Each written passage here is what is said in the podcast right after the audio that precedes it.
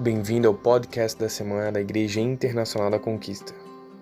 Hoje de manhã, eu confesso que eu não sabia ainda que eu ia ministrar e mal eu acordei, uma moça ligou para mim, já chorando muito, e nós tínhamos ido, eu e a pastora Zenilda, a gente tinha ido orar por essa moça semana passada.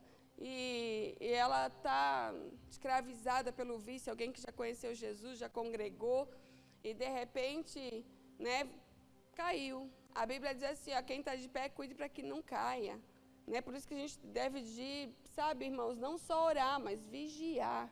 Né? E essa moça, ela né, conhecia Jesus, servia Jesus por um tempo, e de repente caiu, e, né, às vezes a gente acha assim, ah, eu só estou afastado da igreja, mas eu não estou afastado de Cristo. Tem muita gente que pensa isso e fala isso, a gente ouve muito isso quando a gente vai fazer visita em pessoas que estão desviadas da igreja, elas dizem assim, eu estou afastada da igreja, mas eu não estou afastada de Jesus. Irmãos, mas como que eu fico perto do cabeça e não fico perto do corpo? Não existe isso, não dá para desmembrar Cristo da igreja. Você entende? Não tem como desmembrar Cristo da igreja. Você afasta da igreja, naturalmente você vai se afastando de Jesus. Por isso que tem que congregar. E eu sei que é uma guerra, é uma luta, né? Porque o nosso adversário, Satanás, ele luta contra isso, colocando todo tipo de empecilho para você não vir à igreja. E essa moça, ela foi se afastando, foi se afastando. E eu vou dizer uma coisa, eu sempre digo isso, irmãos, vou repetir: ninguém desvia de um dia para o outro. A gente começa a se afastar, se afastar, vai ficando mais longe. Né? Antes vinha no culto quarta, domingo, aí depois você começa a vir só domingo, aí depois você começa a vir domingo sim, domingo não, e aí vem uma vez por mês, quando você vê, você não vem mais. É assim que acontece. E foi isso que aconteceu com essa moça. Aí nós fomos orar lá na casa dela semana passada, e a pastora Zenilda, né? E oramos e determinamos aquele demônio por terra, que está escravizando ela na bebida, né? E escrava mesmo, irmãos. Coisa triste de se ver. Essa moça chorou muito a gente chorou junto, porque não tem, a igreja de Cristo é assim, a gente chora com os que choram e a gente sorri com os que sorriem, né? Nós saímos de lá né, chorando e dizendo que triste, mas na certeza que Deus ia operar. Falei para ela vir domingo no culto, ela não veio. E eu orando, orando por essa moça, não veio ao culto. E aí hoje, quando eu acordei, mal acordei, ela já me ligando. E aí ela chorando e dizendo, pastora, é, hoje quando eu saí do trabalho, ela porque trabalha à noite, né, no terceiro turno, ela disse sair do trabalho uma amiga disse: "Ah, vamos ali no posto, rapidinho, que eu quero conversar contigo, quero te contar algumas coisas da minha vida". E ela disse que foi com a moça. Chegou lá, a moça falou: "Ah, vamos tomar aqui um, uma bebida, bebida de álcool". Ela: "Não, não, não quero beber", porque ela estava num propósito de não beber mais, que a gente tinha orado com ela, né? E determinado libertação. E a moça: "Ah, vamos só um pouquinho, né?" Dividiu lá uma garrafa de uma bebida de álcool dividiu para as duas. E ela disse que nem chegou a tomar um copo daquilo. E a moça começou a contar a vida, de repente, quando ela, ela disse, quando ela tomou, quando ela botou aquela bebida na boca, ela disse que o demônio se manifestou na moça. E ela disse, pastora, aquela moça, ela ficou com o olho vidrado e ela dizia o nome, quem era, que usava o nome de um homem, e dizia, eu não sou fulano, eu sou esse e dizia assim, ó, mais cinco meses tu vai ficar na minha mão. E ela disse, pastor, a gente estava né, num lugar público, era num posto, ela falou, e eu não sabia nem o que fazer com aquela moça endemoniada, e, ela, e eu comecei, ela disse assim, eu comecei a orar o Salmo 191, Salmo 23, ela disse que é o que? Eu sei de cor, e aí ela disse assim, comecei a orar o Salmo 23 e o demônio, eu dizia, o Senhor é meu pastor, e o demônio dizia, e nada me faltará, e ria, pastora, ria alto, dava gargalhada, e eu fiquei desesperada, eu dizia, Senhor, em nome de Jesus, esse demônio está amarrado. E ele dizia, olhava para mim e dizia, mais cinco meses eu te quero na minha mão, mais cinco meses. Mas sabe por quê, irmão, cinco meses? Porque em cinco meses ele ia acabar com aquela mulher, em cinco meses ele ia destruir aquela família. E aí eu disse para ela, em nome de Jesus, tudo isso está né, tá anulado no reino do Espírito. Eu, como mulher de Deus, estou anulando e cancelando essa palavra. Em nome de Jesus, tu já é liberta. E ela disse, pastor, eu não quero mais, eu não quero mais, eu estou liberta em nome de Jesus. Eu preciso da ajuda da igreja, eu preciso da ajuda de vocês. Mas eu vi o próprio Satanás e ela disse que orou, orou, e até que aquela moça melhorou um pouco. Na verdade, ela disse que ela saiu de lá e deixou a moça lá. Ela falou, deixei ela lá daquele jeito, tinha melhorado um pouco. Eu falei com um amigo, certo? Ela pegou o celular da moça, ligou, pediu que viesse buscar, e eu deixei ela lá e fui embora. Então, irmãos, eu, aí falando com essa moça, eu pensei, é isso, eu vou falar sobre isso, sobre batalha espiritual. Porque o reino das trevas, né, o reino espiritual, na verdade, como um todo, tanto céu como inferno, não é história, irmãos. Às vezes a gente, mesmo servindo a Deus, às vezes é tentado a pensar, porque a gente é muito propenso a acreditar nas coisas que a gente vê. A gente é muito propenso naquilo que a gente vê. E a Bíblia diz que a gente não deve de andar por vista, andar por fé. Então o reino espiritual, ele é real, existe. Existe, existe Deus, esse Deus que você serve existe, existe o diabo também né? Deus quer que você faça parte do reino dele, Satanás quer que você sirva a ele, no reino dele, porque ele também tem um reino. E a Bíblia diz que o mundo jaz no maligno, o reino dele é aqui, nesse mundo, nesse mundo que a gente vive. Né? Então, é real. É real, e a gente, se é real, a gente tem que conhecer, e a gente tem que se preparar para guerrear contra. Não dá para subjugar, achar assim que está tudo certo. Não, eu conheci a Deus, porque tem muita gente, né? Que, oh, o que, que essa moça hoje fez? Quando né, o demônio se apresentou. Ah, vou, vou rezar, vou orar o Salmo 191. Mas não é isso que vai mudar a vida dela. Saber o Salmo 191 de cor, o Salmo 23. O que muda a nossa vida é a presença constante de Jesus. Só que essa presença tem que ser buscada diariamente. Por quê? Porque diariamente tem uma armadilha preparada para você. O crente, ele deixa de buscar Deus um dia, dois dias, três dias, quatro dias. Uma boa parte busca Deus só de sete em sete dias, só no domingo. Mas Satanás não trabalha só domingo. Satanás trabalha todos os dias. Né? Para quê? Para que você caia, para que você desista, né? para matar você. É porque é isso que ele veio fazer, veio para matar, roubar e destruir. E aí o apóstolo Paulo vem aqui falando no, na carta aos Efésios, aí ele começa a, a, olha só, ele começa o primeiro capítulo de Efésios, é pequeno, tem seis capítulos. Leia, irmãos. Irmãos, essa é uma maneira de vencer o diabo, conhecendo a palavra. Jesus, quando foi tentado, lá no livro de Mateus a gente lê isso, no capítulo 3. O que, que Jesus usou para vencer o diabo? A palavra. Mas aí eu não sei a palavra, porque eu não leio a palavra. Então, irmãos, a gente está numa guerra. Esse, o, o, livro de, de Efésios, ele começa dizendo no capítulo 1, ele fala do plano de salvação. Né, a salvação pela graça que foi concedida né, por meio de Jesus Cristo na cruz. Aí no capítulo 2, ele fala o quê? Né? Que Deus ele nos tirou da vida, né, da morte para a vida, nos trouxe para Ele, nos salvou. Né, no, se você olhar o capítulo 6, no capítulo 2 de Efésios, na verdade, leia esse livro todo, porque seis capítulos é muito rápido. Isso dá para ler em menos de uma semana.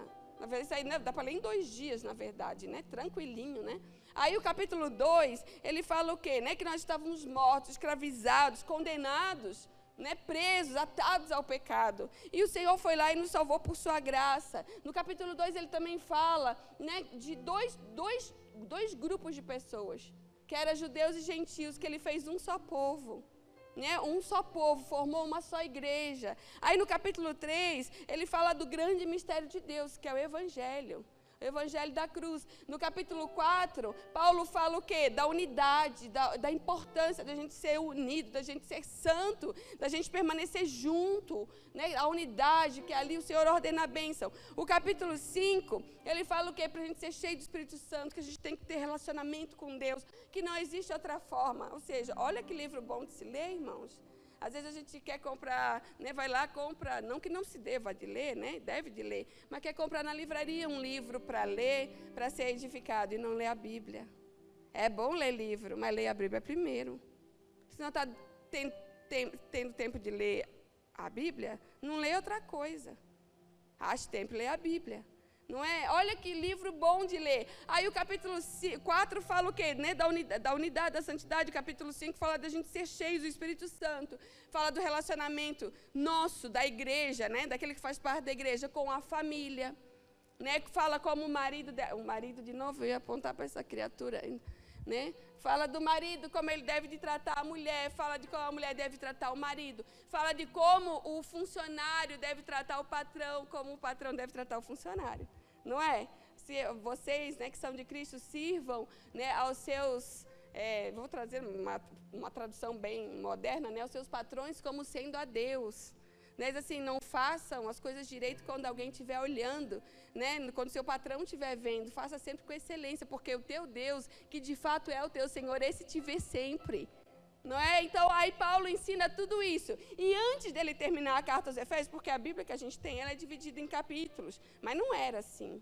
Na verdade, Paulo escreveu uma carta corrida, né? E mandou para os irmãos que estavam em Éfeso, para a igreja que estava em Efésio. Aí, antes de acabar a carta, que é o capítulo 6, né? Paulo pega e fala assim: gente, eu falei da salvação, eu falei da, da, da, unidade do corpo, eu falei que vocês precisam ser cheios do Espírito, eu falei de como vocês deveriam de se comportar ante os patrões, ante a família, né, como que vocês deveriam se relacionar, mas eu quero, antes de acabar essa carta, é como se ele estivesse dizendo isso, antes de acabar essa carta, eu preciso deixar algo bem claro para vocês, vocês estão vivendo uma guerra, eu estou vivendo uma guerra, e essa guerra é constante, essa guerra é constante, é diária, é 24 horas por dia.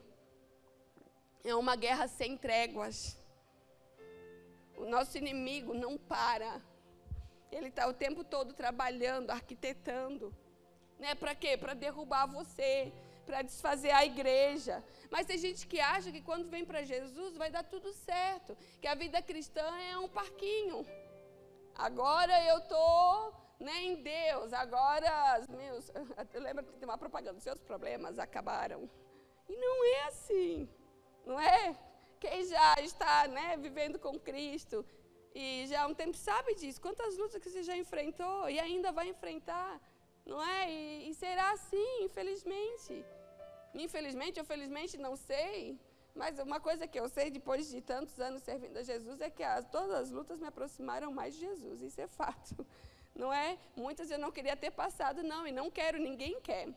Mas a vida com Jesus é isso, irmãos. Né? A gente, quando a gente aceita Jesus como Salvador, escute o que eu vou falar para você.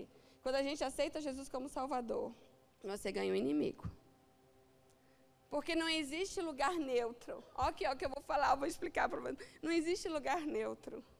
Ou você faz parte do reino de Deus, ou você faz parte do império das trevas.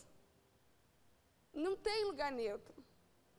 Ah, aquele ali não serve a Deus, mas também não serve ao diabo. Isso aí não existe. Por mais que a gente até tem pessoas que são tão boas, não serve a Deus, não quer ser Deus, e a gente né, quer dizer não, que não, no diabo não serve. Mas a, a Bíblia diz, eh, dois senhores, ou você né, agrada um, desagrada outro, ou agrada outro, desagrada outro. Ou seja, dizer, não tem como, não tem lugar neutro, não tem um campo que dizer assim, ó, não, eu estou aqui, eu ainda não escolhi se eu vou andar no caminho largo ou se eu vou andar no caminho estreito. Eu ainda não escolhi se eu vou servir a Deus ou vou servir o diabo. Não tem esse lugar.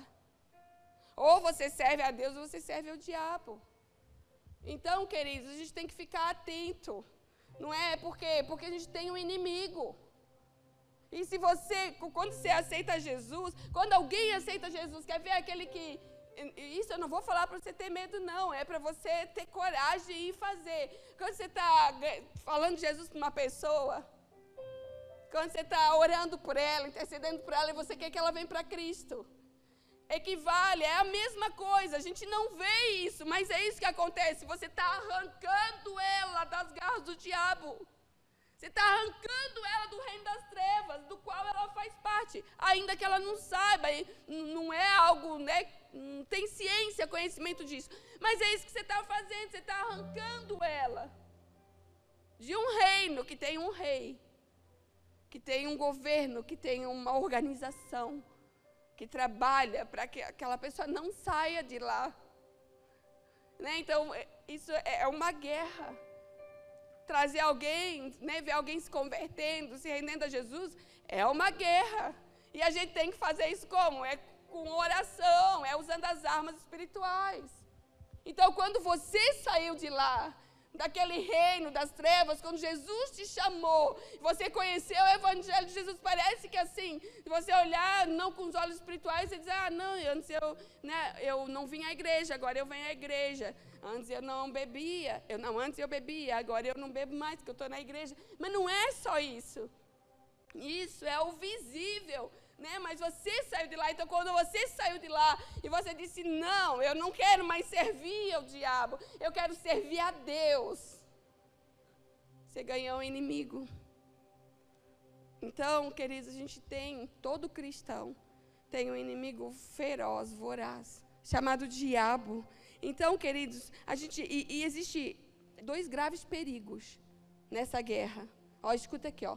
Primeiro, subestimar o inimigo. Você sabe que tem, né? Mas aí você diz não. Né? Você desconhece o adversário, não sabe como ele age, acha que ele não vai fazer nada, enfim, que está tudo certo na sua vida e que né, você aceitou Jesus como Salvador e o inimigo então agora acabou para ele. Se acontecer alguma luta, se ele vier contra mim, eu vou rezar o Salmo 91 e ele vai embora. Ou eu vou pegar, isso que vai, um crucifixo. Não é assim. Né? Então, assim, a gente tem um inimigo, ele não é um mito, não é uma história, ele existe. E ele é o nosso adversário, ele é real, ele é estrategista, ele é maligno, ele é perigoso. E é isso que Paulo está falando aqui no livro de Efésios, no capítulo 6. Que a gente tem que andar armado em todo o tempo. Para quê? Para poder resistir não cair nas astutas ciladas que esse inimigo prepara para nós todo dia. E é um bombardeio. E é um bombardeio. E é diário. Então, Paulo está dizendo isso, que a gente não deve subestimar. Ele existe. Ele está aí. Ele está rugindo como leão, tragando a quem possa. Ele é o enganador. Então você não pode subestimar, fazer de conta que ele não existe, porque você agora conheceu Jesus. Ele existe sim, e eu preciso vigiar para que ele não me pegue, para que ele não me tome, para que ele, né, porque ele conhece o meu ponto fraco. Ele anda ao derredor. Ao meu redor estão os anjos de Deus, mas ele anda ao derredor, à espreita, só esperando uma brecha para entrar na sua vida. Então nós não podemos subestimar, né, subestimar esse inimigo. Mas também tem um outro, aqui ó. A Bíblia diz que, porque ele é um anjo caído, certo? Lúcifer era um anjo, tem um alto poder de convencimento, porque convenceu uma terça parte dos anjos para segui-lo. Oh, aí a Bíblia diz assim, ó. Eu não sei qual é o livro, foi Paulo que falou, não, acho que é Hebreus, não sei que o Senhor nos fez um pouco menor do que os anjos. Ok, ó. A Bíblia diz que o Senhor nos fez um pouco menor do que os anjos. Então, Satanás, ele é mais esperto que você. Se a Bíblia nos fez um pouco menor do que os anjos, ele tem uma capacidade que você não tem. E ele tem um poder de persuasão que é fantástico. Porque ele, arrastou com ele uma terça parte dos anjos, ou seja, uma terça parte de cada 133. Porque a gente sabe que não tem cem, tem muito, tem miríades e miríades e miríades. Mas só para você entender, cada 133 foi com ele. Ou seja, e, e, e não eram homens, não, eram anjos que assistiam diante de Deus, vendo toda a glória de Deus, e seguiram atrás dele. Então tem um alto poder de persuasão. Então a gente não pode ignorar esse inimigo. Mas aí tem o um segundo erro que a gente pode cometer nessa guerra, que é superestimar esse inimigo. Que é você ir para o outro extremo, sabe, de ter medo. Tem gente que tem medo do diabo, mesmo conhecendo a Deus. Não é para ter medo. Quando falo para você não subestimar, ou seja, para você não ignorar, você saber que tem, que ele existe, saber como ele age, as artimanhas que ele usa, as estratégias, não, é que, não, é, não quer dizer que é para você ter medo, porque a Bíblia não diz que é para a gente ter medo do diabo. A Bíblia diz: resistir, pois, o diabo, e ele fugirá de vós. Não é para ter medo, é para resistir. Resistir, você fazer resistência, né? Como que eu resisto? Alguém que foi feito um pouco maior do que eu. Em Cristo. Ele já venceu Satanás. Ele já venceu Satanás. Quando estou nele, quando eu estou nele, eu posso. Quando eu estou nele, eu sou forte. Quando eu estou nele, eu não preciso ter medo. Mas eu preciso estar nele. Irmãos, não temos que temer o diabo. Escute isso, grave isso no seu coração. Você tem que temer a Deus. Você tem que temer a Deus. Você deve de resistir o diabo. Se você estiver com o Senhor, você tá, vai estar protegido. Se você estiver em Cristo, você estará protegido. Foi Paulo que disse, né? Que diremos, pois, à vista de todas as coisas, de todas essas coisas. Paulo diz assim: ah, se Deus é por nós, quem será contra nós? Esse quem inclui Satanás, inclui o diabo, principalmente ele. Esse Deus é por ti, quem será contra ti? Então, queridos, é, tem gente que superestima. Aqui, ó, tem gente que fala mais do diabo do que de Deus. Que fala mais do diabo do que de Jesus. Você conhece alguém assim? Tudo é o diabo. Não, porque o diabo se levantou, o inimigo se levantou. Ele não faz nada, ele não erra, o diabo que erra, o diabo que faz. Irmãos, é, a gente não pode superestimar, ou seja, colocar né, esse inimigo assim alto, porque a nossa fonte é Jesus, a nossa vida é Jesus, nosso ar é Jesus, nosso respirar é Jesus, o nosso alvo é Jesus, né? quem nos protege é Jesus, a nossa alegria é Jesus, enfim, a nossa vida é Jesus, porque é tudo por Ele, para Ele, por meio dEle, a Ele a glória. Então nós não temos que né, superestimar, não temos que ter medo, nós precisamos, sim, irmãos, estar equipados para lutar contra. Nós precisamos estar preparados para lutar contra. Como é que a gente se prepara? Ah, sabe que a igreja prepara os crentes para guerrear contra o inimigo? Cada palavra que você ouve, cada pregação, cada louvor que você canta, cada levantar de mão, cada congresso, cada seminário, cada tempo que você passa de oração, Quer ver quando você entra lá no seu quarto, na sua casa e fecha a porta e fala com o Senhor no secreto. Você está se armando. Você está se preparando para lutar contra esse inimigo, esse inimigo feroz e astuto né, que tenta, tenta contra nós o tempo todo. E aí Paulo vai falando no capítulo né, de 6 de Efésios, ele, ele fala de quem é o nosso inimigo, mas antes ele diz quem não é o nosso inimigo. Quem que não é o nosso inimigo que Paulo fala? Ele diz assim, a nossa luta não é contra a carne e o sangue. Ele fala, ele, primeiro ele fala quem não é. E a gente tem a, a tendência, a inclinação, né? De achar que o nosso inimigo é aquele, aquele colega de trabalho que fica puxando seu tapete o tempo todo.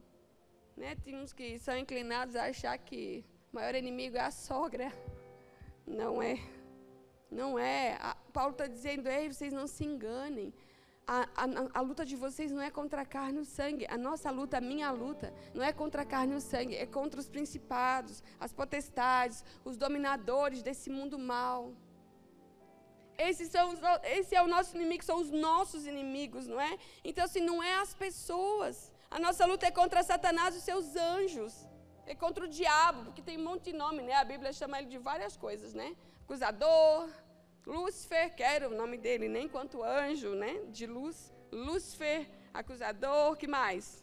Satanás, o diabo, Beuzebu. Tem um monte de nome para o diabo. O inimigo, tentador, Apolion, né? Quando a Bíblia fala de Apolion, Abaddon, adversário, né? Então tem um monte de nome, mas ele, aqui ó, Satanás ele não tem os atributos de Deus. Quando a gente sabe, conhece, a gente sabe como guerrear. Irmãos, tem coisas. Ontem à noite mesmo eu fui orar a Deus e eu disse assim, Senhor, no pensamento, vou orar contigo aqui só no pensamento porque eu não quero que o meu inimigo escute o que eu vou te dizer agora. Isso é entre mim e ti. Sabe por quê? Porque ele não tem a onisciência, ele não sabe todas as coisas. Ele sabe o que ele ouve, o que você diz, o que ele vê.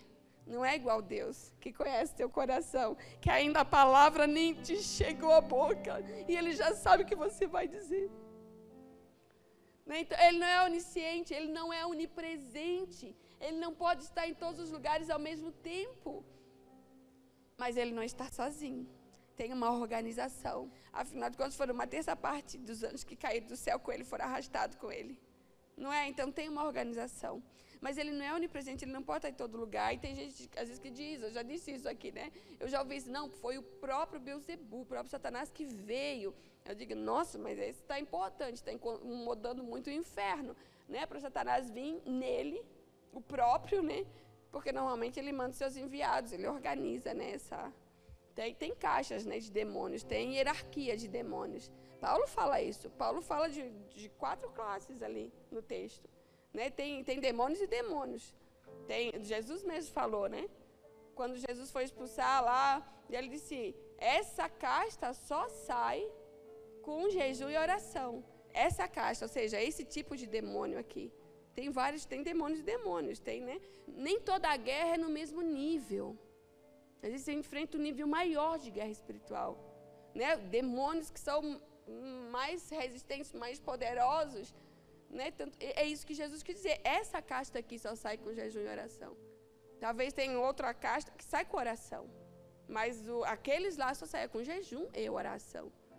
Né? Então, queridos, a gente precisa estar é, preparado. Não é? A gente precisa estar preparado para poder lutar contra essa força maligna, essa estrutura maligna. Então, lembre que a sua luta não é contra as pessoas. A sua luta é contra os demônios, né? Contra essa estrutura maligna. E qual é o propósito desses demônios? Combater a igreja. Quem quer a igreja aqui? O propósito dele é combater a igreja, parar a igreja, dividir a igreja. Fazer a igreja desistir do caminho. É por isso que Satanás luta todos os dias. A briga dele é contra a igreja do Senhor. Ah, mas não é com aqueles lá fora, tem tanta gente morrendo, se matando. Aqueles já são dele. Com aqueles ele não precisa guerrear, não. Está na mão dele. Ele faz o que quer. A guerra, o inferno se reúne para determinar a sua queda para determinar como, como vai agir para que você desista. Essa é a guerra de Satanás e seus anjos. É para derrubar você, é para distrair você. Distrair com as coisas desse mundo. É para tirar a sua vontade de estar na igreja. Tirar a sua vontade de orar. Porque quem não ora é presa fácil, irmãos. Quem não conhece a palavra, quem não vigia, é presa fácil para o diabo. E muitas vezes ele não está querendo tirar você da igreja, não, ele só quer te distrair. Porque não adianta vir na igreja, ter a igreja como um clube social. Ele só quer te distrair. Para que você não extraia o melhor de Deus. Para que você não mergulhe fundo em Deus, no rio de Deus. E você se torne um crente fraco, morno que não oferece risco nenhum para o inferno. Então se prepare. Entenda, você está numa guerra. Não é playground, não, é guerra. Precisa se armar, precisa lutar, precisa levantar todo dia e ter esse entendimento, ter ciência de que é guerra. Não dá, não dá para dormir, não dá para brincar. Não dá para se distrair. Você tem o inimigo. Então o que ele faz, né, o tempo todo, ele está querendo arrancar você, tirar você, né, do império. tem um texto que diz, o João que sabe tudo de cor, né? Mas que diz que o Senhor ele nos tirou do império das trevas e nos trouxe para o reino do Filho do seu amor. Então, o que ele quer é arrancar você de Cristo. E não é nem por você, porque Satanás não está importando com você. Eu entendi isso um dia. Que eu estava orando, meditando na palavra. Quando Satanás arranca alguém, né, Jesus, do reino, do Senhor, não é porque ele quer aquela pessoa, ah, eu quero, porque eu quero perto de mim. Não é isso. Porque nele não existe amor, nele não existe cuidado. Existe, né? É porque ele quer zombar da cruz e do sacrifício. Ele quer olhar para Jesus e dizer: não valeu. Por esse aqui, não valeu. É isso que ele quer fazer. E às vezes a gente, por tão pouco, não é? A gente deixa de orar e buscar o Senhor. A gente se ocupa daquilo que as pessoas estão dizendo, da discussão lá na família, do problema na igreja, naquele irmão que falou isso, aquele outro que disse isso, e Satanás tripudiando e dizendo: é isso mesmo, é isso mesmo. Então, queridos, não existe toda um, uma orquestração. E quando a Bíblia diz que o mundo jaz no maligno, quer dizer que está no maligno. E a gente vê toda uma orquestração quando você tem olhos espirituais, quando você conhece a palavra de Deus, você olha para os jornais, você vê a orquestração. Hoje ainda eu li da Nickelodeon, não é um canal de desenho de criança. Eles fizeram agora, foi agora, sei lá, eles, não sei o que fala, inaugurou, ou lançou, lançou dia 28 de maio, um desenho com animais trans, animaizinhos trans, homossexuais.